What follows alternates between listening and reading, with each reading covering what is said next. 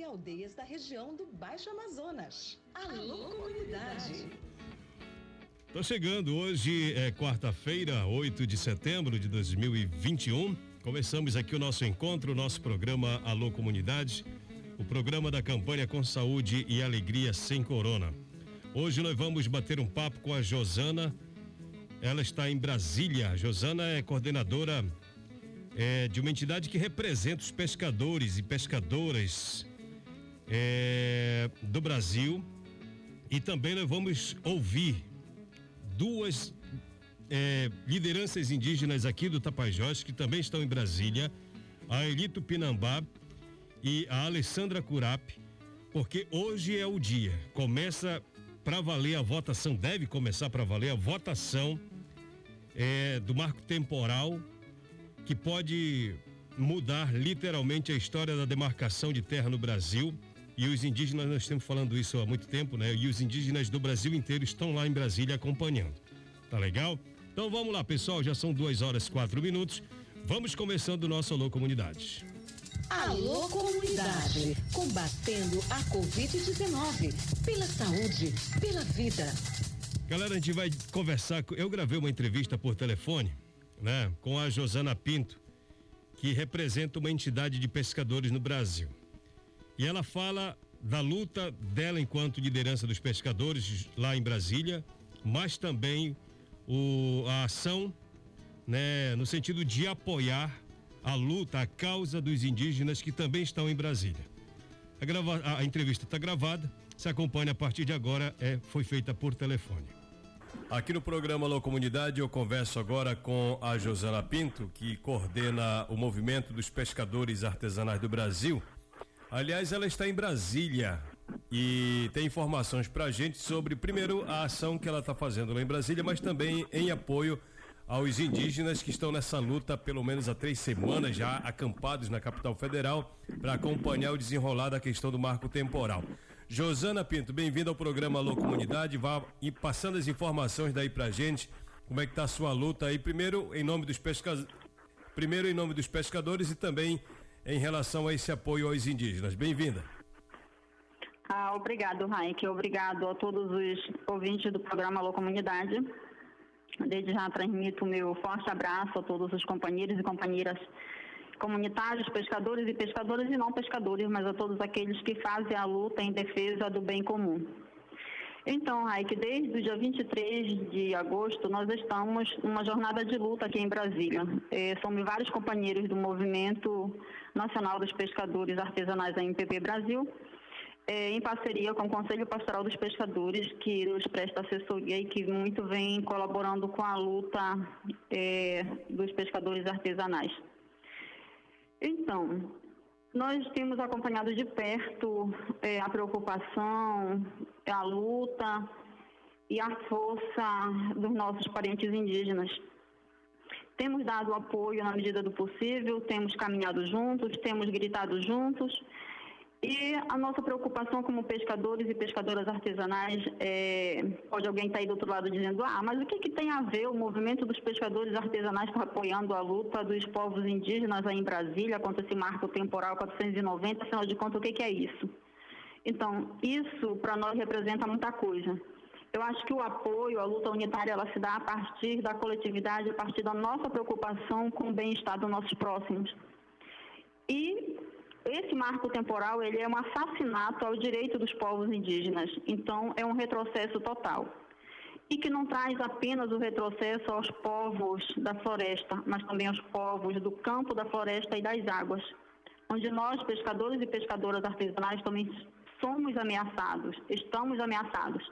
E nós não podemos deixar que os companheiros façam a luta sozinhos. A gente percebe, é muito claro para nós, que a luta dos povos indígenas é pela garantia do seu território, é por garantia de direito. E ninguém quer o nosso território à toa. Não é porque é improdutivo, é porque o nosso território é fértil, é rico. É lá que está a riqueza. Então, por isso, é essa grande guerra para querer os nossos territórios, para querer o nosso espaço. E nós não podemos abrir mão disso. Então, esse é um, um dos primeiros passos. Eu imagino que o segundo passo está relacionado à luta pelos pescadores. Qual é esse segundo passo?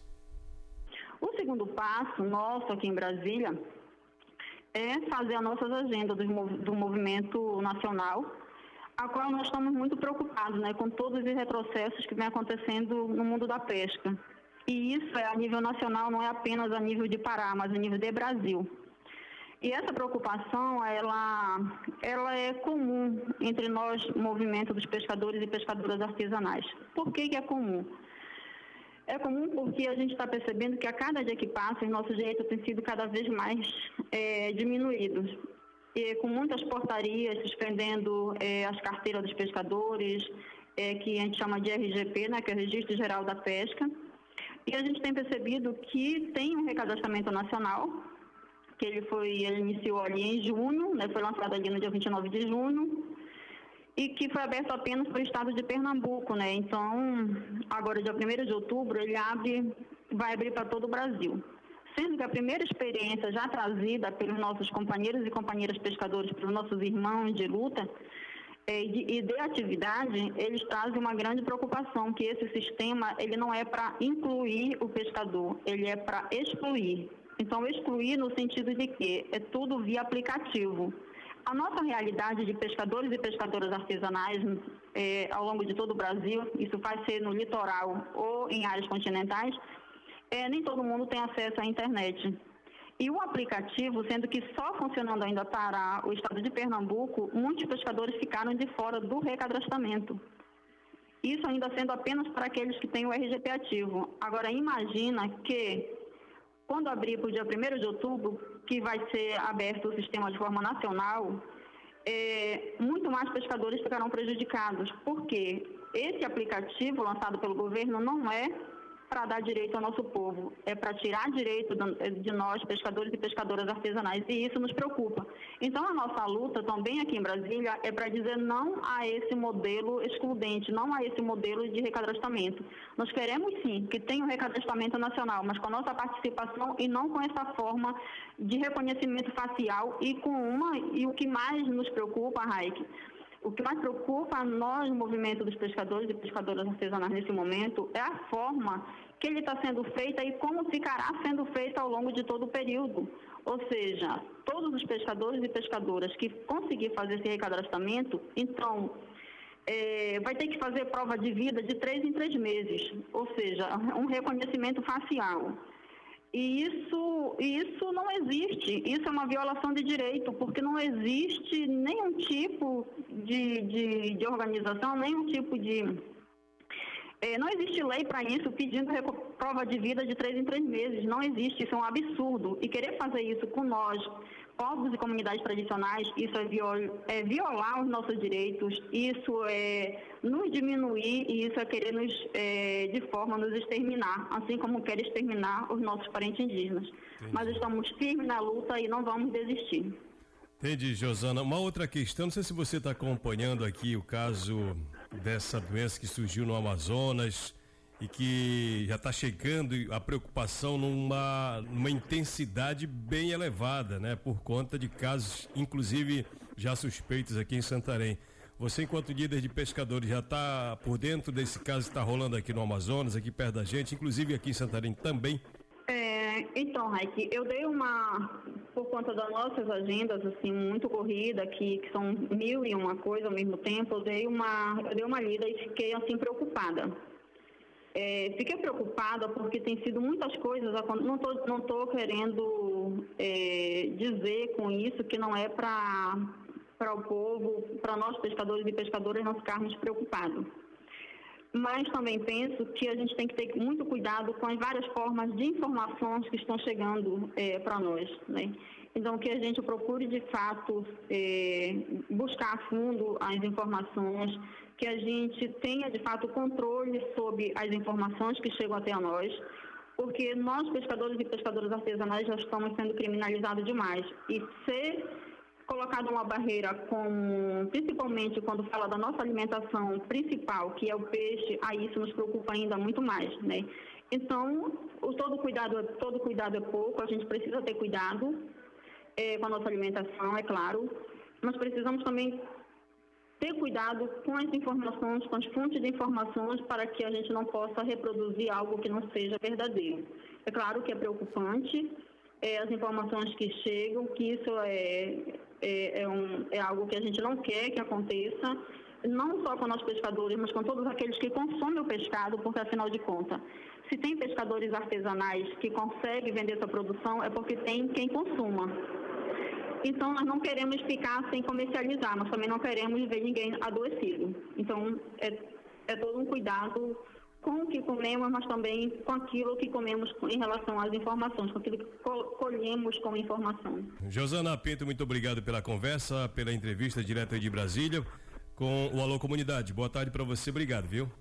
Ah, boa tarde, Raik, eu que agradeço e um forte abraço a todos os nossos, o nosso povo da Amazônia. Aí a Josana falando direto de Brasília, é, sobre essa questão do, do pescado, é que começou a circular essa, é, semana passada, salvo engano, uma notícia de que um, um, uma toxina estaria causando doenças lá para as bandas do Amazonas e poderia ser proveniente é, de alguns tipos de pescado, né?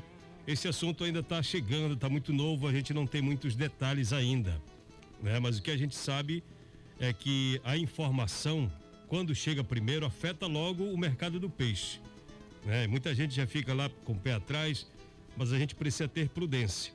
E a gente faz até uma recomendação para as autoridades públicas para se adiantarem nessas questões, porque se chega informação desencontrada, Lógico que vai causar pânico na população e não vai comprar peixe de jeito nenhum. Então as autoridades já deveriam se antever, fazer qualquer todo tipo de, de mapeamento quando chegam as informações para evitar qualquer notícia que possa prejudicar a comercialização do pescado e também um possível ado adoecimento. E tomara que isso não aconteça.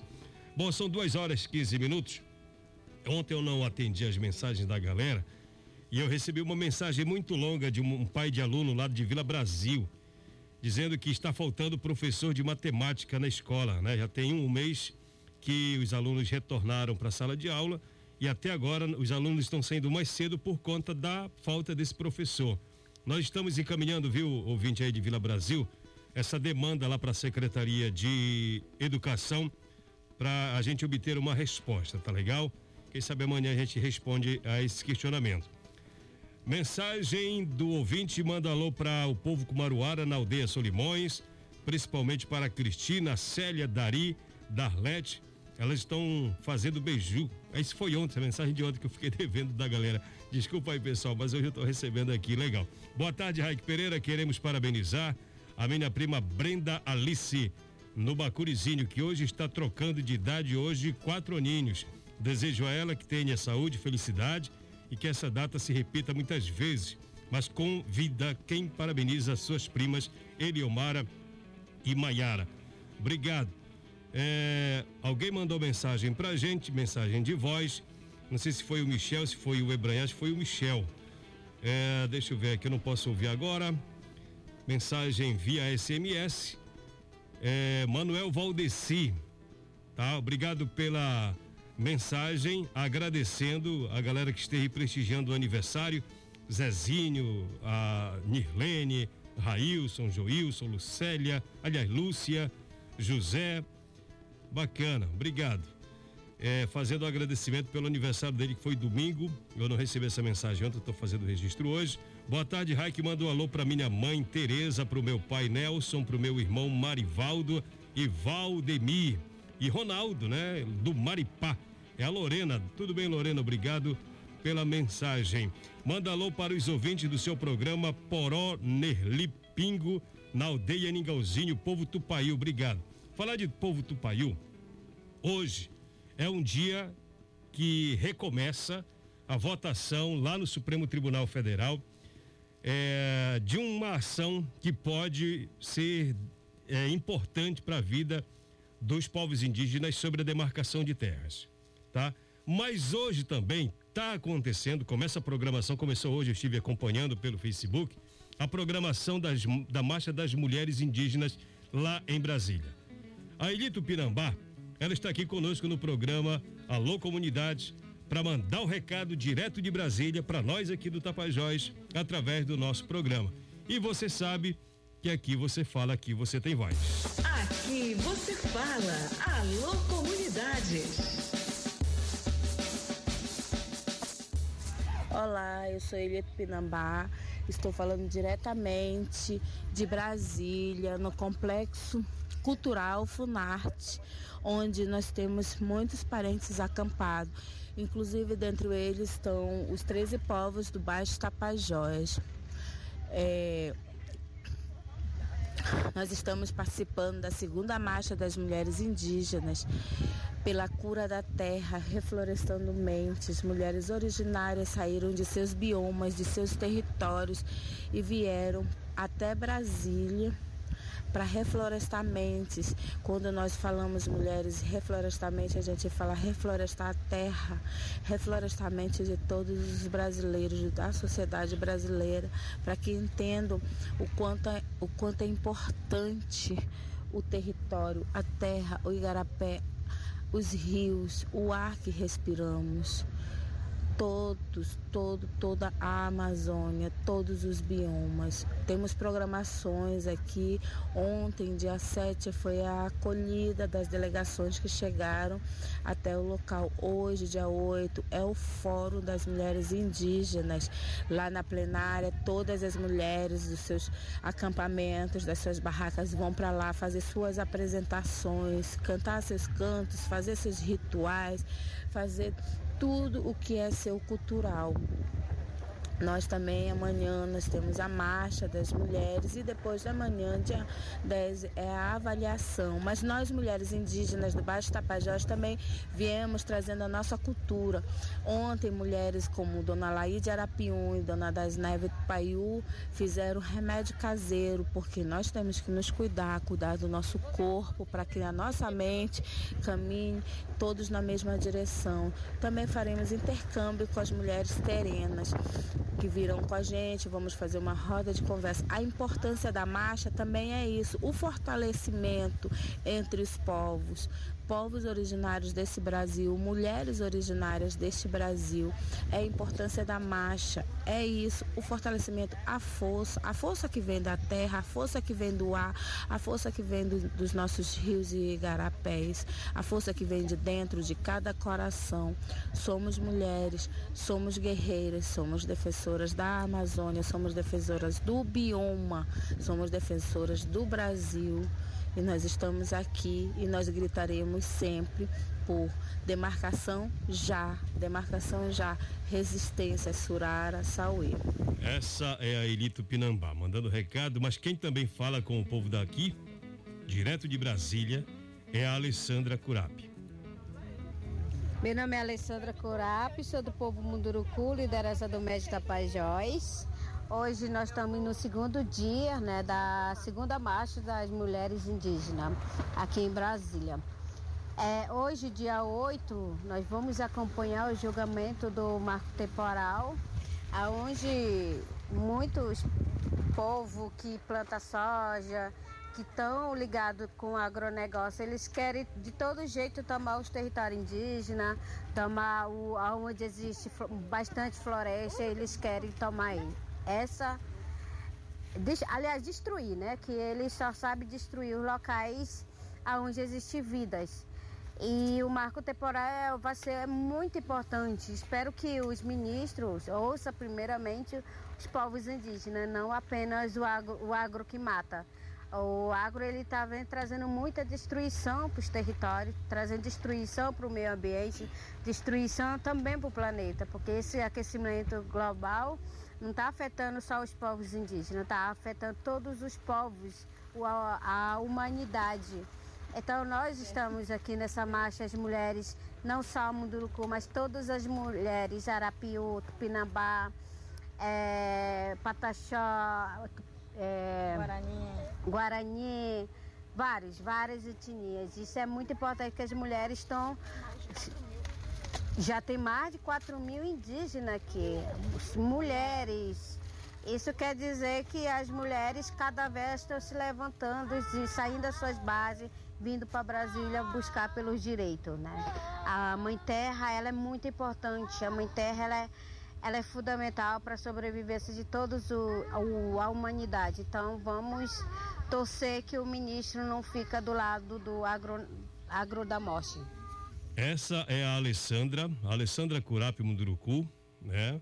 Uma liderança do Médio Tapajós, mandando recado lá de Brasília, através da Alô Comunidade, para todo o povo aqui da Amazônia, aqui do Baixo Amazonas. Obrigado aí a Alessandra, a Eli pela participação. A galera que acompanha a gente aí em Brasília pelo aplicativo. Falando nisso, a Josana acaba de me mandar uma mensagem. É, ela está acompanhando a gente lá na capital federal. Alô especial aos pescadores e pescadoras da comunidade Amador, Auerana e Ourives essa galera toda tá escutando o programa Alô Comunidade. Alô, vocês aí do município de Óbidos, aquele abraço. Obrigado, né? Obrigado pelo, pelo carinho da audiência. Quem me mandou aqui um. Quem é. Ah, ele está agradecendo as mulheres que estão fazendo um curso, participando de um curso. O curso é Mulheres e Jovens da Amazônia, um curso online. Eles é bom te detalhar melhor no, no próximo programa é, detalhar no sentido de o que é esse curso, o que, é que se debate aí. Bacana, a gente pode até agendar para amanhã, quem sabe, ou sexta-feira, uma conversa com alguém desse curso. Fica legal, né? Eu achei interessante esse, esse, essa pauta, tá bom? A Turiarte, Suraras do Tapajós, Alcita, a Amabelas, é, PSA e outras entidades aqui de Santarém, é, e Rurópolis. Tá bacana? Essa galera toda que compõe essas organizações que desenvolvem trabalho, tanto no trabalho de formação quanto de desenvolvimento de atividades que geram inclusive renda e dignidade para as pessoas daqui. Deixa eu ver se me mandaram mais de mensagem aqui. Ah, ah rapaz, eu estava esquecendo, mas não, não vou esquecer não. De fazer o registro das atividades da Universidade Federal do Oeste do Pará. Inclusive, o professor Hugo Alex Diniz, que é o reitor, ele tem uma informação aí para você que é estudante da UFOPA seja você da cidade do interior, tem informação importante sobre o retorno em relação à pandemia também. Estamos numa nova fase das ações de enfrentamento à pandemia da Covid-19 na Universidade Federal do Oeste do Pará. Desde o ano passado, os conselhos superiores de todas as unidades estão debruçados no planejamento, nas discussões sobre estas ações. No primeiro momento, para garantir a continuidade das atividades administrativas e acadêmicas da universidade de forma remota. E nesse momento, com a mudança do bandeiramento no estado no município, começamos a vislumbrar a possibilidade de algumas atividades presenciais e cada unidade está elaborando o seu plano de retomada gradual das atividades presenciais. Estes planos vão subsidiar as discussões nos conselhos superiores, principalmente tendo em vista o início do novo semestre letivo em outubro. O nosso foco está nas atividades de campo e laboratoriais que não puderam ser realizadas no ano passado. Importante destacar, ah, dentre as ações que a universidade realizou do ano passado para cá, é, temos a instalação de um laboratório de biologia molecular para a realização da testagem não somente nossa comunidade, mas de todos os municípios da região. A inauguração de 40 novas salas de aula adequadas para esse momento e várias delas equipadas com televisão, com acesso à internet, computador com câmeras e a aquisição de, dos insumos necessários para o cumprimento dos protocolos de biossegurança. Toda instituição que recebe o seu público para as atividades presenciais tem a obrigação de proporcionar eh, toda essa segurança por conta da pandemia, tá? A pandemia não passou, não cessou. Em Santarém, graças a Deus, deu uma diminuída considerável, mas ainda temos pessoas internadas lutando pela vida em leitos de UTI. Ainda tem pessoas com dificuldade de respirar seja porque contraiu agora o vírus, está é, lutando para recuperar a saúde, seja porque ficou com sequelas da doença. Muita gente que eu conheço ainda sofre com as consequências da doença. E não é fácil.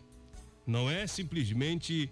É, ah, já saiu do hospital, tá bom. Agora tem uma nova batalha para recuperar vários movimentos, inclusive o movimento da respiração, que não é fácil não, viu gente? Bom, são duas e vinte e oito, boa tarde, Raik Pereira, manda alô pra minha mãe Nazaré, pra Eliomara lá no Bacurizinho, estamos ligados no programa Alô Comunidade, quem manda é a nossa ouvinte Claudilene, tudo bem Claudilene, obrigado pela sua audiência, quero mandar um abraço pro Alzindo lá na Translago, ali por trás do Ajamuri, Comunidade Ajamuri fica no Baixo Lago Grande. Abraço também para a galera de Murui, que acompanha sempre, sempre a gente. E para você que está ouvindo pela primeira vez pelo aplicativo, obrigado pela audiência. Seu amigo Raik Pereira agradece de coração a sua companhia. Fique com saúde e alegria. Amanhã é quinta-feira. Amanhã, é quinta-feira, às duas horas da tarde, nós estaremos aqui em mais uma edição do nosso Alô Comunidade, o programa da campanha com saúde e alegria sem corona. Tchau, tchau, boa tarde.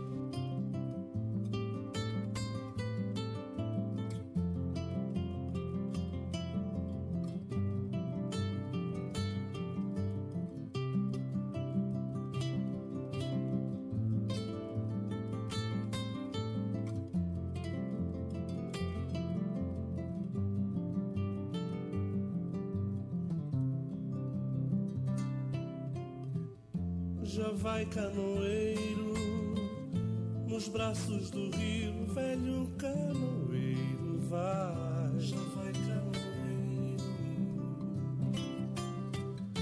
velho canoeiro no murmúrio do rio, no silêncio da mata vai. Já vai canoeiro.